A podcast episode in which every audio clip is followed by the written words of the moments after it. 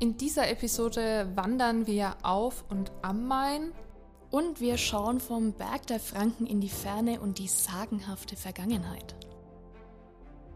Ich bin Sandra. Und ich bin Nadine und das ist Franken erleben.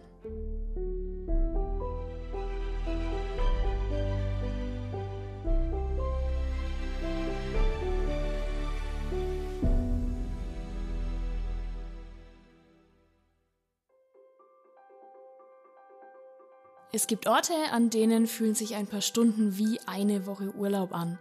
So ein Ort ist auch die Obermain-Therme in Bad Staffelstein. Hier treffen 3000 Quadratmeter Wasserfläche und 15.000 Quadratmeter Saunafläche vor dem schönen Panorama des Staffelbergs aufeinander. Besser kann man Wasser und Berge kaum kombinieren. Die Obermain-Therme ist Partner von Franken Erleben.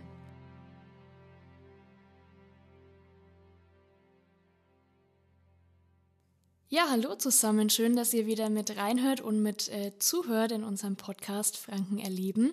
Ähm, bei uns geht's heute unter anderem ums äh, Flusswandern. Klingt komisch, ist aber so. ja, genau, nämlich speziell um den Main. Also ich komme ja aus Unterfranken und das nächste Gewässer bei mir, was eigentlich überall vertreten ist, ist der Main. Also der ist quasi direkt vor meiner Haustür der fließt äh, ja durch gefühlt jede Stadt, durch jedes Dorf. Und ähm, ja, ich verbinde auch sehr viele schöne Kindheits-, Teenager und heutige Erinnerungen an den Main. Ja, der Main ist ja auch, gehört ja zu Franken äh, auch absolut dazu. Ähm, bei mir, also ich komme aus Oberfranken, ist der, der Obermain äh, auch direkt vor meiner Nase. Und äh, auch ich verbinde mit dem Main ganz viele schöne Momente. Ähm, was verbindest du denn damit? Also wo, wo findet man dich am Main? Also man findet mich am Main, also am Main und auch auf dem Main. okay. Also ich bin total gern auf dem Wasser und in dem Wasser auch, ähm, vor allem auch auf dem Altmain. Das ist ja so ein stillgelegter Teil vom Main. Da äh, fahren quasi keine Fähren mehr lang, sondern ja, ist auch so ein kleiner Touristenmagnet. Ähm, für viele Einheimische aber auch super beliebt, der Altmain. Mhm. Und ja, da bin ich total gern auf dem Main, meistens mit einem Stand-Up-Paddling-Board. Ah, okay, cool. Ähm, aber ja, die schönsten Picknicks, die ich zum Beispiel hatte, waren auch am Main, ähm, am Flussufer. Genau. Wie ist das bei dir?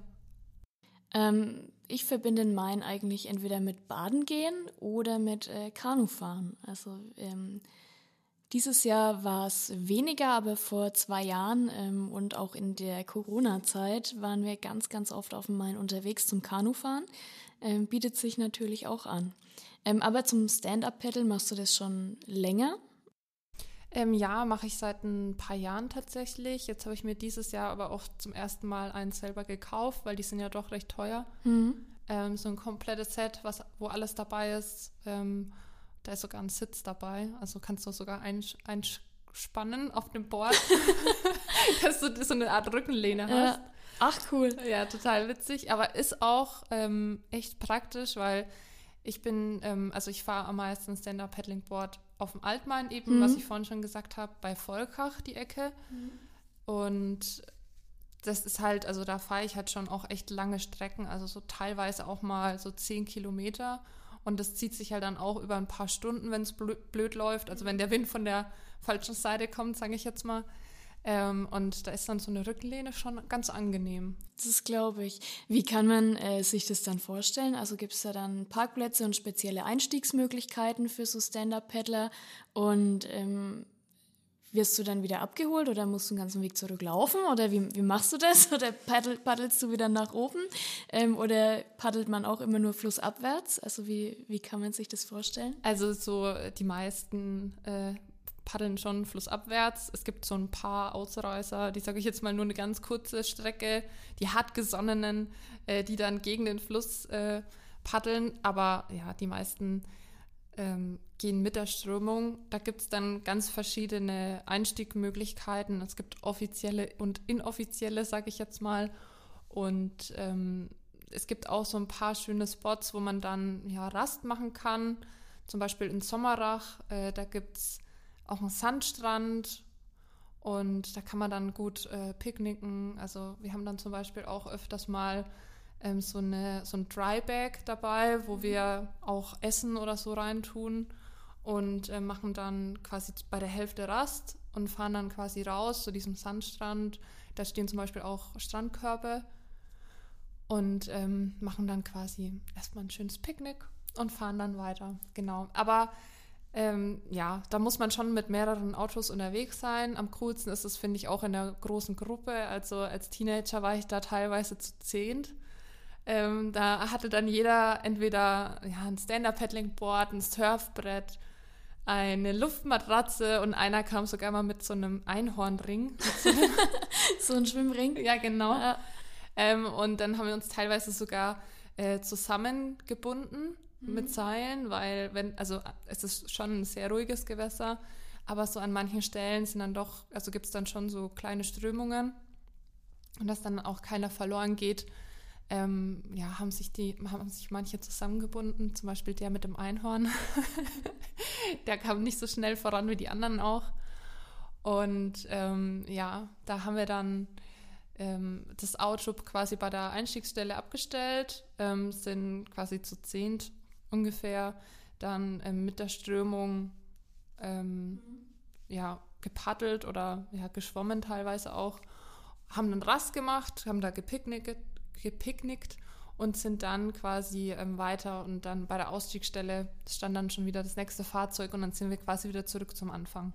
Okay, das ist dann natürlich praktisch, wenn man genau. sich das so genau. organisieren kann. Also es ist alles privat organisiert gewesen, aber ich weiß auch, dass es ähm, ja auch Touren gibt für Touristen und so, wo das dann andere organisieren. Das wollte ich gerade fragen. Also wenn man da mal Bock hat, irgendwie das auszuprobieren ähm, und jetzt kein eigenes Board hat und nicht so wirklich weiß, wo kann ich denn einsteigen, wie komme ich wieder zurück, ob es dann ähm, so Möglichkeiten gibt, sich da was auszuleihen oder das zu, zu planen oder zu buchen. Und ja, dann, genau. Ähm, es gibt so Touren, ähm, auch mit Kanus zum Beispiel. Das würde ich dann sagen, ist auch eher was für Touristen. Da gibt es ja, Stände, wo du, äh, wo man sich das dann auch ausleihen kann und wo man dann auch eine Karte bekommt und und und und dann quasi mit einem Shuttle dann sogar zurückgefahren wird zum Anfang. Mhm. Genau. Wie ist es bei dir? Machst du das privat oder hast du angefangen auch mit zu touren? Nee, ähm, tatsächlich ist äh, mein Freund in einem Ruderverein und so bin ich eigentlich mit dazu gekommen. Und äh, wir haben uns da irgendwann, also bin halt mal mit und fand es echt ganz cool und leihen uns da dann halt immer Boote bei dem örtlichen Verein eben aus. Ähm, aber ich weiß auch, dass es ähm, bei uns in der Ecke, also Oberfranken am Main, zahlreiche Kanu-Verleihstationen gibt. Also wenn man auch einfach mal googeln will, äh, Kanuverleih am Obermain, dann findet man da echt zahlreiche Angebote, ähm, kann sich da dann eben, wie du auch gesagt hast, eben was ausleihen, wird dann zur Einstiegsstelle gefahren, wird dann auch wieder abgeholt, also so wie ich das kenne, ähm, gibt es dann verschiedene Ausstiege, wie weit man eben fahren möchte, ähm, wie viel Zeit und Lust man hat und ruft dann eben entsprechend dann beim Verleih an, wenn man abgeholt werden möchte und die holen einen dann mit Sack und Pack und bringen einen dann wieder zurück. Ähm, Kosten sind da so ungefähr, also je nachdem, wie lang die Strecke ist, aber so eine, ja, ich sag mal so eine äh, Strecke von 20, 30 Kilometern dann, wenn du paddelst, ist ja schon ganz gut ist, ähm, bist du so bei, den, bei 30 Euro ungefähr. Das ist ja schon eine echt lange Strecke. Also ich bin maximal 10 Kilometer ungefähr. Aber mit einem Stand-Up-Paddling-Board ist es auch, glaube ich, ein bisschen anstrengender und schwieriger. Mhm. Weil du bist ja dann auch eigentlich die ganze Zeit nass. Also du bist ständig im Wasser. Ich meine, klar, du stehst zwar auf einem Brett, ähm, aber ich meine, du sitzt halt auch und dann ist dein untenrum, dein Po ist halt dann alles im Wasser und ähm, irgendwann wird es dann auch unangenehm. Ja, ja, das stimmt. Im Kanu ist man ja dann trocken, oder? Ja, außer man kennt das. Nein, Spaß. Also passiert eigentlich ähm, weniger und ich finde es echt halt auch super entspannend. Also der Main ist ja auch jetzt nicht so ein Wildwasser-Rafting-Fluss, sondern echt ähm, schön ruhig und gediegen. Ähm, ich mag es auch am liebsten eigentlich so im Frühjahr, ähm, wenn man dann aufs Wasser geht mit dem Boot Ähm, wenn, wenn, alles dann, grün ist. Wenn alles grün wird, genau, und äh, so die, der Frühling rauskommt, die Sonne langsam warm wird, aber der Fluss noch so frisch ist. Ähm, ich strecke dann auch immer voll gern einfach mal meine Hand rein, um so zu fühlen, so, oh, wie kalt ist es denn? Ähm, und dann, ja, wenn dann die ersten Libellen rumschwirren, also gibt es echt zahlreiche auf dem Main.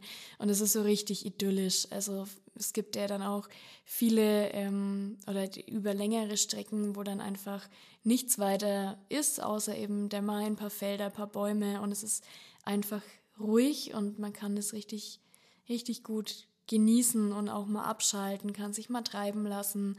Ähm, genau. Und wir haben da verschiedene Einstiegsstellen. Wer wirklich ganz viel Zeit und Lust hat, kann sogar ab Bayreuth ähm, einsteigen und bis Aschaffenburg durchpaddeln. Also das ist dann schon eine mega lange Strecke, brauchst ganz viel Zeit. Ähm, aber der Main ist halt, bietet sich echt an für so ja, Flusswanderungen äh, mit dem Kanu oder auch mit dem Stand-Up-Pedal. Ähm, wem Kanu dann doch ein bisschen zu wackelig ist. Also es gibt auch bei Verleihen die Möglichkeit mit dem Schlauchboot dann zu fahren. Da kann man dann auch zu, ich weiß nicht, fünf bis zehn Leute drin Platz nehmen und dann halt mit dem Schlauchboot sich ein bisschen treiben lassen. Ist bestimmt schön ähm, auch für Kinder dann, ne? Ja, auf jeden Fall. Also so für Familien ähm, kann ich mir das echt gut vorstellen. Oder wie du gesagt hast, zum Freundeskreis einfach mal an einem Samstag oder einem Sonntagnachmittag so ein bisschen ähm, auf dem Main rumschippern. Auf jeden Fall. Also wenn jetzt jemand aber voll Action braucht, ich glaube, dann ist es vielleicht ein bisschen langweilig. Aber so zum äh, Entspannen und ein bisschen genießen finde ich es richtig, richtig schön. Oder man macht sich spannend. oder so. genau. Also bei uns war das, ähm, oder ist es eigentlich so eine richtige äh, Sommertradition schon, also mhm. in, in, meinem Freundeskreis. Und ähm, im Frühling, also wenn es noch echt ein bisschen frisch ist, war ich tatsächlich noch nie auf dem Main, sondern wirklich dann nur am Main ähm, mit, ja, bin spazieren gegangen oder ähm, habe dann eben da dann auch gepicknickt. Aber äh, das ist dann wieder das mit dem Stand-Up-Paddling-Board oder auch wenn du mit Luftmatratzen oder mit irgendwelchen aufblasbaren Ringen mit reingehst, ähm, dann ist es schon eher wie so ein ja, ganz ruhiges Treiben lassen ähm, aber da du halt da dann immer im Wasser bist, muss es halt schon ein bisschen wärmer sein. Deswegen ist es für mich auch die perfekte, ähm, so ein perfekter Sonntagsausflug im Sommer, wenn es richtig heiß ist, dann ist es perfekt, einfach in den Main zu gehen, sich abzukühlen, sich treiben zu lassen. Ja. Und schön zu essen. Dann nimmt man sich auch mal den ganzen Tag Zeit. Genau, genau. mit Freunden. Kann da einfach ein bisschen abschalten. Ja, im Kanu ist es mit dem, mit dem Picknick mitnehmen ein bisschen einfacher auch oder dass man dann ein bisschen länger fährt. Ähm, es ist ja zum Beispiel so, ab Hausen ähm, im Kreis Lichtenfels bis nach Bamberg gibt es dann auf dem Main kein einziges Wehr mehr. Also man kann dann echt gut durchfahren. Ähm, und dann es natürlich auch verschiedene Anhalte- oder Anlegestellen.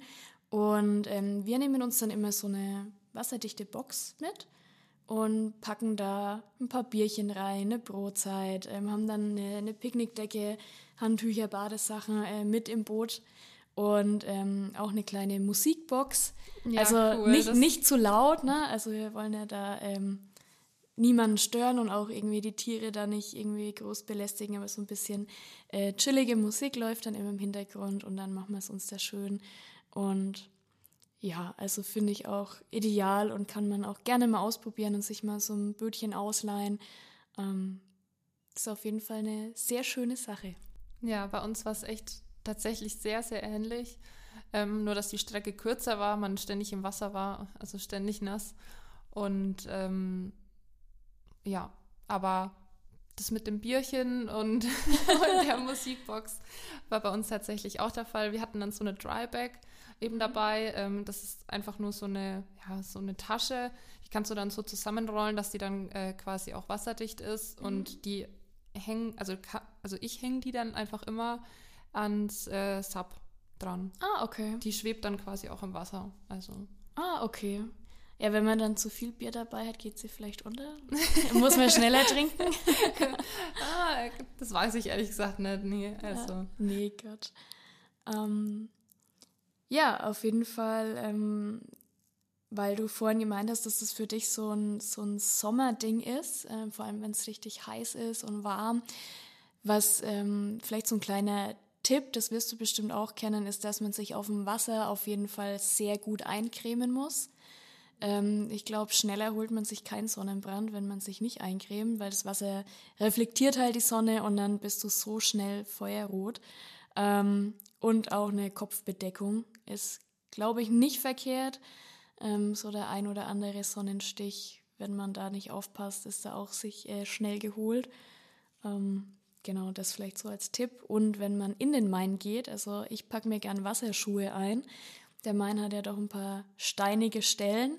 Ähm, und dann, ja, ist es mit Wasserschuhen doch angenehmer, wenn man in den Main geht und man kann sich ein bisschen einfacher fortbewegen ähm, und stößt sich nicht immer gleich den großen Zeh am Stein an. ja, ist vielleicht auch noch so ein kleiner Tipp für alle, die das mal ausprobieren wollen. Ja, also ich finde auch, man braucht auf jeden Fall bei so einem Tagesausflug so ein paar Must-Haves, die man wirklich immer dabei haben sollte. So wie du schon gesagt hast, Sonnencreme nehme ich tatsächlich auch mit aufs Wasser und creme ich dann auch immer, ähm, immer wieder ein. Ähm, da muss man natürlich auch ein bisschen aufpassen, also dass man jetzt nicht gerade die umweltschädlichste Sonnencreme nimmt, ähm, finde ich schon wichtig.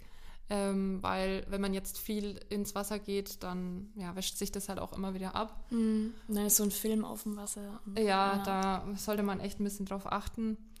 Und ähm, was ich tatsächlich auch immer mitnehme, ist auch ein großes altes T-Shirt. Also wenn es mir dann echt zu heiß wird und die ähm, Sonne einfach zu sehr knallt, dass ich mir dann auch ein T-Shirt anziehen kann. Ja. Ähm, weil da sollte man auf jeden Fall aufpassen. Da kann auch einiges passieren, wenn man dann irgendwie einen Sonnenstich kriegt und man merkt das gar nicht. Das sollte man auf jeden Fall nicht unterschätzen.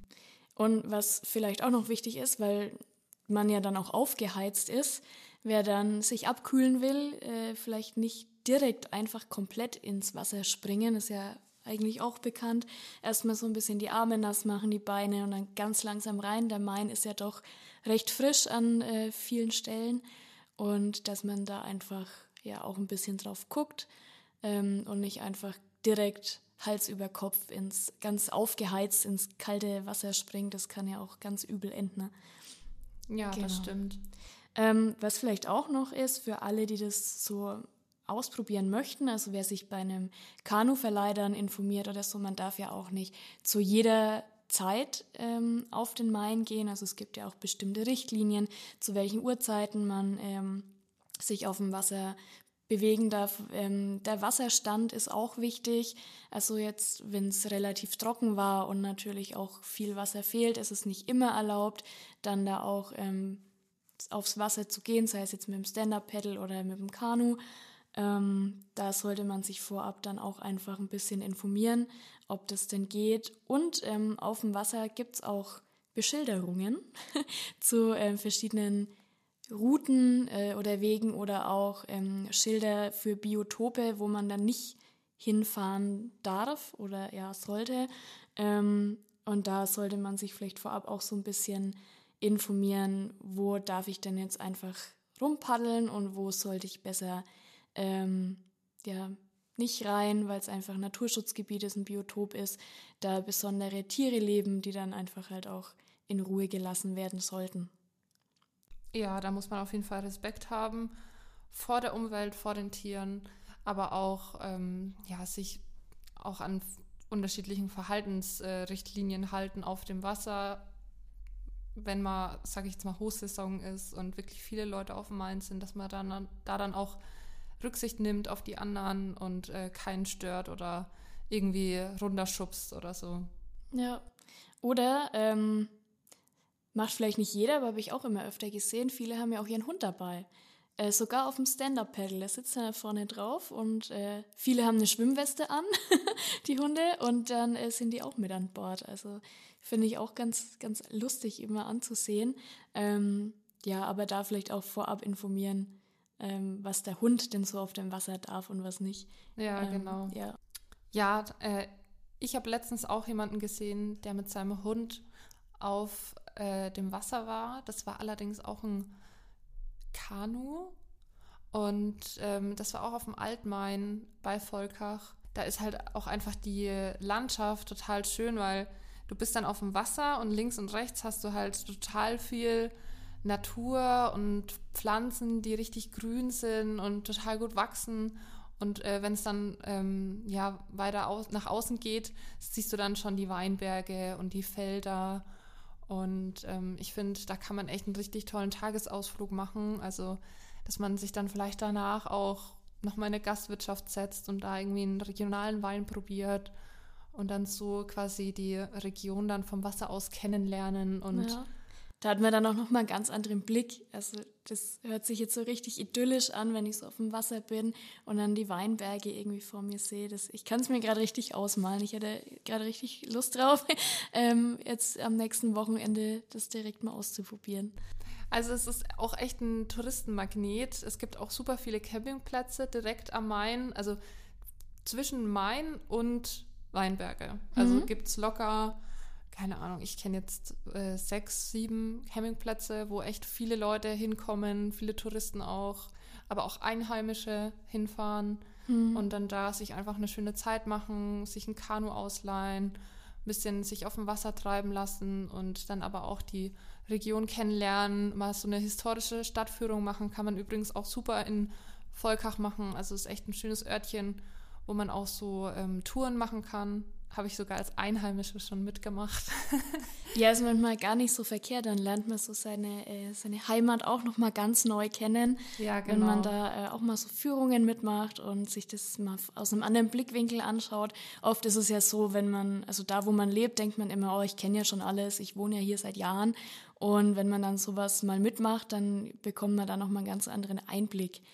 Und ja, finde ich auch voll cool. Und es ist auch... Ähm, schön. Also wir leben ja echt in einer Region, wo ganz viele Urlaub machen.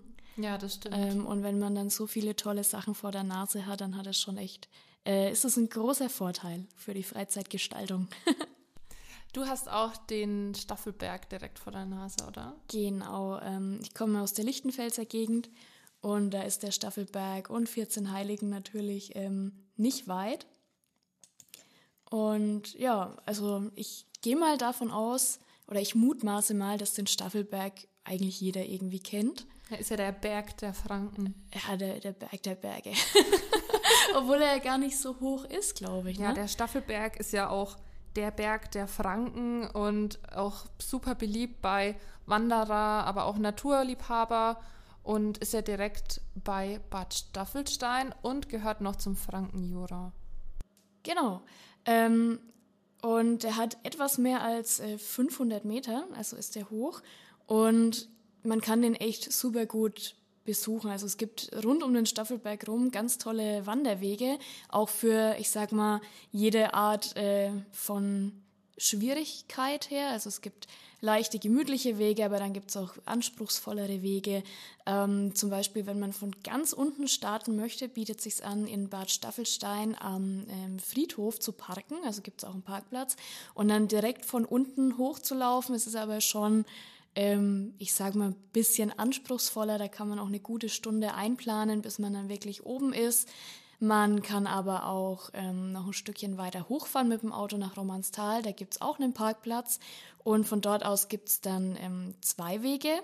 Einmal einen äh, kurzen, steilen und dann noch einen längeren, der aber dann etwas gemütlicher ist. Also wenn man da zum Beispiel ältere Leute dabei hat oder vielleicht auch einen Kinderwagen, den man schieben muss. Oder Anfänger, so wie ich. Oder Anfänger, ja, also es ist jetzt nicht Bergsteigen oder sowas, es ist dann schon ein gemütlicher Spaziergang. Ähm, aber dann ist der, der längere Weg schon etwas, wird sich da mehr empfehlen. Der geht dann vom Parkplatz links weg und der steile Weg, der geht ähm, so leicht rechts ähm, direkt nach oben.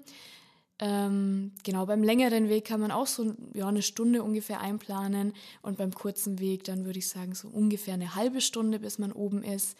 Ähm, oben erwartet dann einen die Staffelbergklause, da gibt es dann fränkisches Bier, Bratwürst, ähm, Brotzeiten, Kaffee, Kuchen, also der, alles, was das Herz begehrt. Die Belohnung für den Aufstieg. Die Belohnung für den Aufstieg, genau. Eine Kapelle steht noch oben, die gibt es schon recht lange. Und ähm, ich sage jetzt mal am Gipfel ähm, das Staffelbergkreuz, das kann man auch bei Nacht sehen, das ist nämlich beleuchtet.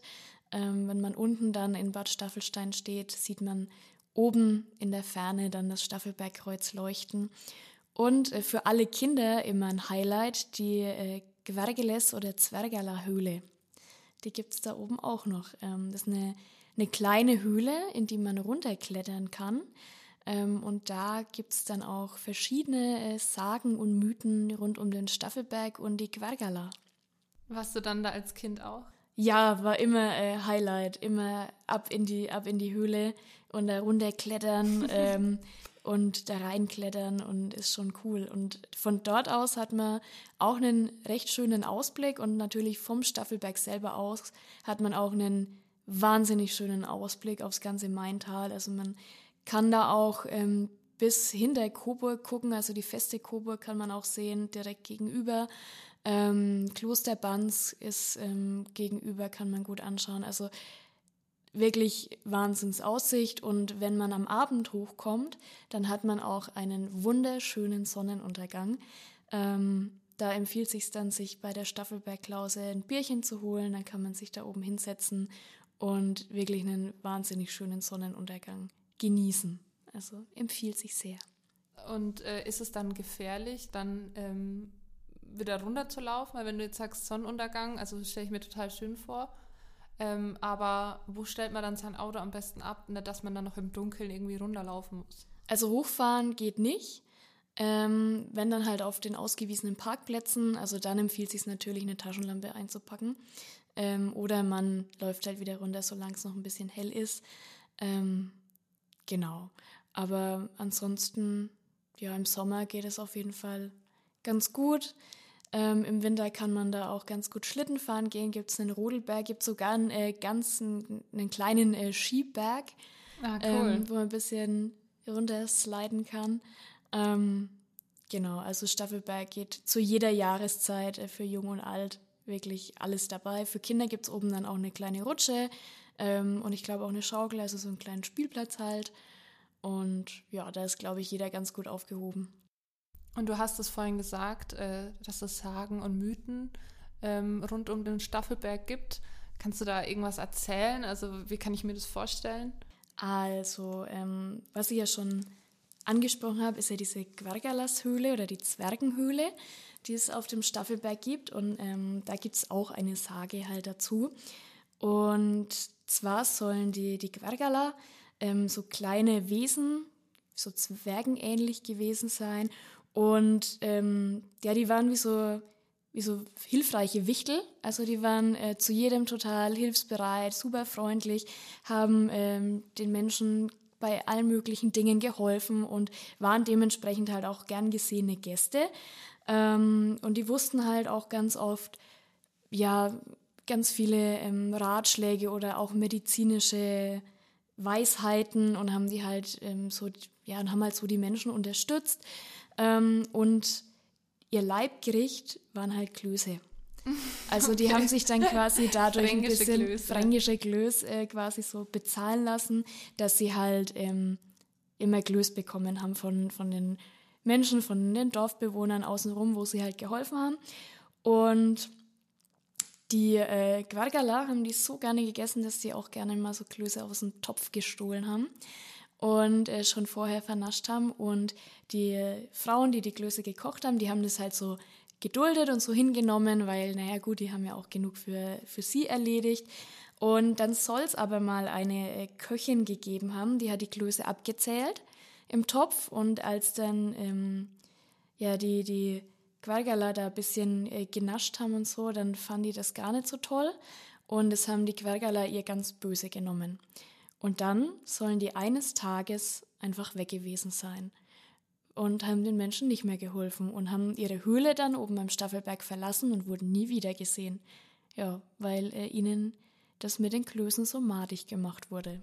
Oh, das ist ja ein trauriges Ende. ja, leider. Aber jetzt können die äh, Kinder dafür in, in der Höhle spielen. Genau, die können sich die, die, die Quergalas Höhle dann anschauen und da runterklettern. Genau, ähm, es gibt aber auch noch weitere Sagen und Mythen. Ähm, werden Sie ja vorhin, hast du es kurz angesprochen, dass ja der Staffelberg im Frankenjura liegt. Und das Frankenjura war damals ja auch ein riesiges Meer und ist dann irgendwann äh, verschwunden. Und ein Fisch, der soll übrig geblieben sein. Okay. Ja, und der ist riesig. Und der ist angeblich im Staffelberg drin.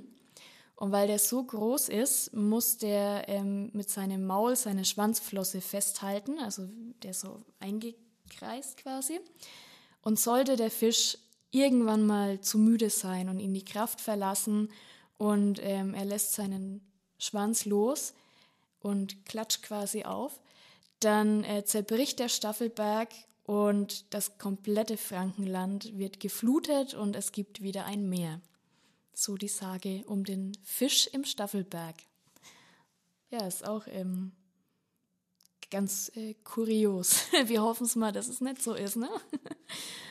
genau. Und äh, da vielleicht auch noch zum Jurameer, also dass es mal so war, wer über den Staffelberg läuft und auch über die Wiesen und die Äcker, der kann da auch äh, vereinzelt ganz schöne Versteinerungen finden. Also wirklich so ganze Muscheln oder Schnecken, ähm, das ist echt ganz cool, wenn man da lang genug sucht und äh, Muße hat, dann kann man da so einen kleinen Schatz finden. Wow. Ja. Hast du dann sowas schon mal gesehen? Ja, tatsächlich. Ich habe mich total gefreut, als ich es äh, gefunden habe.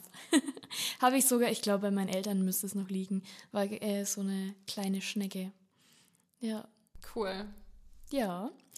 Ähm, was für eine Überleitung. Es gibt auch noch eine Sage zu einem Schatz auf dem Staffelberg. Willst du die denn auch noch hören oder reizt dir schon? Ja, also Schätze finde ich immer toll. Okay, dann äh, erzähle ich dir das auch mal. Also, und zwar soll ganz tief im Inneren des Staffelbergs nicht nur der Fisch sein, sondern auch ein Schatz. Bewacht vom Fisch. Vielleicht, das weiß ich jetzt nicht. Und ähm, alle 100 Jahre öffnet sich mal mitten in der Nacht an äh, Johanni der Berg und dann kann man für eine Stunde ähm, in diese Räume, wo dieser große Schatz liegen soll. Ähm, aber nur Sonntagskinder schaffen es, in diese Räume reinzukommen. Und ähm, es soll mal wohl einen jungen Schäfer gegeben haben, der nachts ähm, durch dröhnendes Donnern aufgewacht äh, ist und dann eben gesehen hat, dass der Staffelberg geöffnet war und dann war er so angezogen von diesen Reichtümern, die er da gesehen hat, dass er da unbedingt hin wollte. Ähm, leider hat es in dieser Stunde, in der dann der Staffelberg offen ist und der Schatz zugänglich ist, nicht geschafft, wieder rauszukommen, weil er so fasziniert von dem großen Schatz war, ähm, dass sich der Berg wieder geschlossen hat und der Schäfer im Staffelberg eingesperrt wurde. Und da musste er dann 100 Jahre lang warten, bis der Staffelberg sich erneut ähm, an Johanni mitten in der Nacht geöffnet hat. Und dann war er natürlich schon ein sehr, sehr alter Mann. Ähm, und seine Taschen waren dann aber leer, weil er wollte einfach nur noch raus und wollte vom Schatz gar nichts mehr wissen. also ist ihm das so ein bisschen zum Verhängnis geworden, dass er sich hat blenden lassen von solchen Reichtümern. Also ihr merkt schon, ähm, es rentiert sich auch als Einheimischer mal ähm, ja sich in der Gegend umzuschauen und vielleicht auch mal so Touren mitzumachen, wo man dann auch so Mythen und Sagen äh, erzählt bekommt. Ich denke, für Kinder, für Familienausflüge ist das auch echt interessant. Ja, ich finde, sowas ähm, bleibt einem halt irgendwie immer so im Kopf hängen. Ähm, solche Sagen und Mythen und wenn man dann halt da ähm, einen Ausflug hinmacht, dann kann man sich das irgendwie so vorstellen. Jeder hat so seine eigenen Bilder im Kopf ähm, und das macht das Ganze ja dann auch irgendwo ein bisschen spannend, so ja. wo die, wo so Sag und Mythen herkommen und ähm, ja, finde ich schon ganz cool. Es steigert halt, finde ich, auch so diese Heimatverbundenheit. Ja, auf jeden Fall. Wenn man da so sich so denkt, ja, früher die Quergala. ich finde es auch total faszinierend, dass wirklich jeder Berg gefühlt so seine eigene Sage und ja so seinen eigenen Mythos hat. Wenn wir jetzt in Oberfranken bleiben wollen, in der Nähe von Forchheim gibt es ähm, das Walberla. Und ähm, auf dem Walberla befindet sich die Walpurgiskapelle. Die wurde auch damals auch der heiligen Walpurga geweiht. Und ähm, ja, diese Sage äh, stammt sogar auch noch aus der germanischen Zeit, wo quasi dieser Berg als Heimat der Götter galt. Okay. Und ähm, im Mittelalter, aber auch in der Neuzeit soll es dann quasi so dieses Refugium für Hexen und Dämonen gewesen sein. Uh. Ähm, da kommt dann auch die Walpurgisnacht her. Ähm, genau. Und in dieser Sage heißt es auch, dass die heilige Walpurga quasi diese Hexen und Dämonen gezwungen hat, bei der Kapelle zu helfen, die zu bauen. Okay. Und ähm, wenn die sich quasi so daran gehalten haben, wenn die Hexen und Dämonen geholfen haben, diese Kapelle zu er erbauen, dann durften sie quasi jedes Jahr zurückkommen an der Walpurgisnacht und da dann ihr Unwesen treiben. Und das feiern quasi. Genau. genau. Ähm, bei Walpurga muss ich irgendwie mal an Bibi Blocksberg denken. ähm, ja, aber auch, ähm, ja, da hat ja alles wirklich so seine Geschichte. Also wie dann diese Kapelle dann wohl gebaut wurde und ähm, ja, warst du da schon mal? Ähm, ich war tatsächlich schon mal auch in der Kapelle drin, ja, genau. Ähm, aber es ist auch schon ewig her. Ich habe damals ähm, auch mit meiner Familie so eine Tour gemacht als mhm. Kind. Ja, oh, ich weiß gar nicht, ich glaube, ich war da so auf jeden Fall unter zehn. Okay. Und ähm, für mich war das auch total spannend, da einfach diese Geschichte dahinter ähm, zu erfahren und dann auch in dieser Kapelle zu sein. Und als Kind stellt man sich das natürlich auch so vor, wie so die Hexen und Dämonen dann tanzen.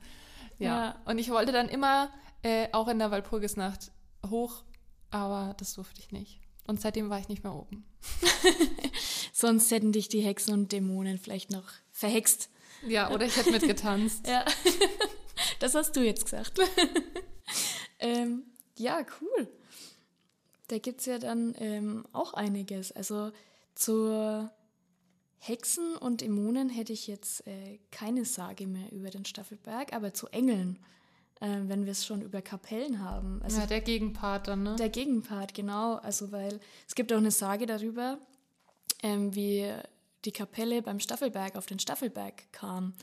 Ähm, die erste Kapelle, die da errichtet werden sollte, die sollte eigentlich ähm, auf den alten Staffelberg, also es gibt noch so einen kleinen Berg daneben, das ist der alte Staffelberg und da sollte die eigentlich drauf. Und dann haben ähm, die Leute schon da die Steine hingetragen, um die Kirche zu errichten. Und jeden Morgen, wenn die kamen, waren die Steine weg. Und dann haben sie die irgendwann auf dem Staffelberg, auf dem, den man jetzt so kennt, ähm, gefunden und haben sich gefragt, wie, wieso sind denn da jetzt die Steine? Wir wollten doch die Kirche ganz äh, woanders bauen, auf dem alten Staffelberg. Und dann war es so, dass ähm, die Menschen in der Nacht Engel beobachtet haben, wie sie die Steine auf den Staffelberg rübergetragen haben.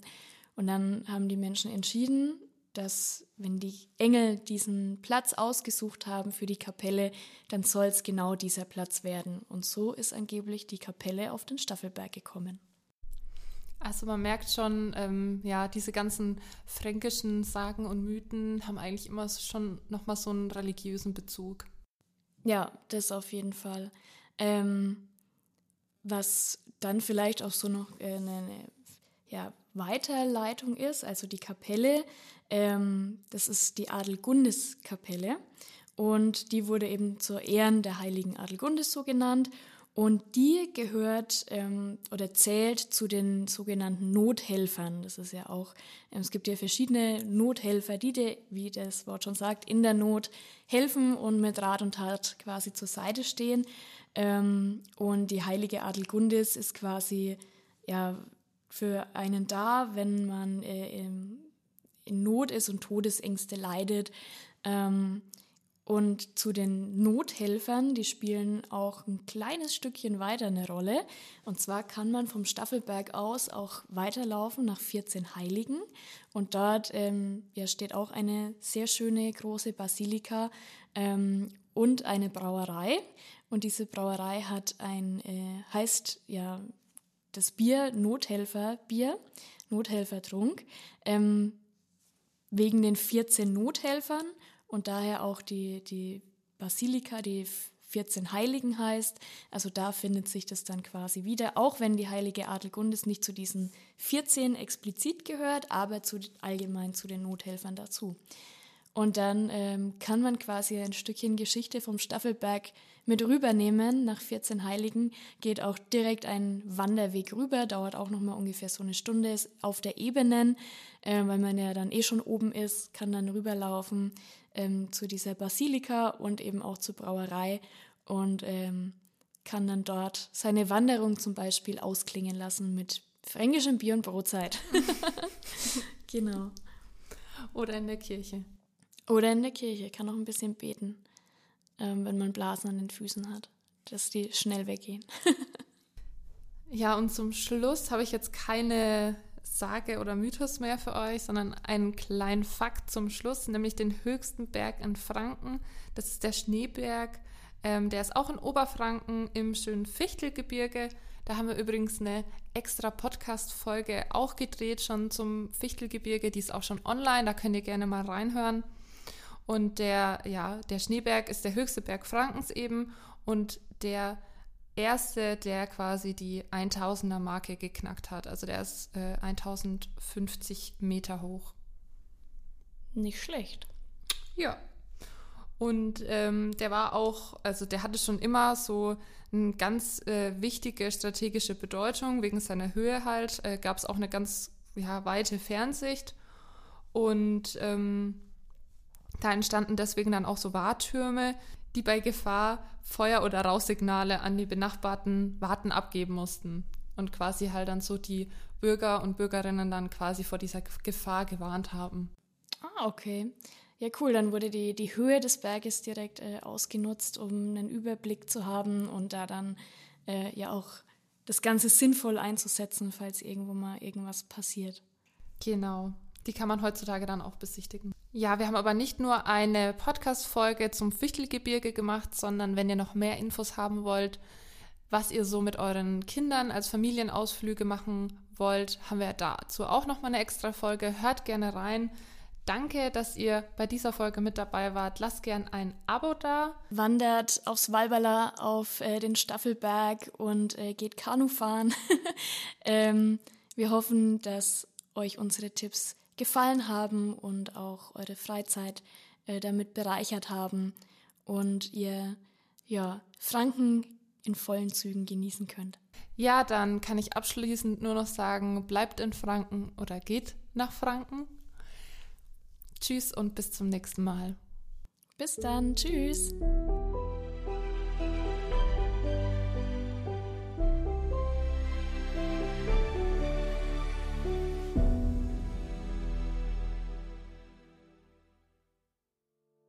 Franken erleben ist ein in Franken.de Podcast.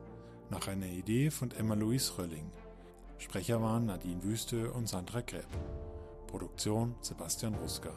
Diese Episode ist mit freundlicher Unterstützung der Obermain-Therme Bad Staffelstein entstanden. Danke auch an Stefan Luther, Eva Fischer, Annalena Wolf, Dunja Neubert-Kalb, Julia Gebhardt, Peter Roman und Laura Dürbeck.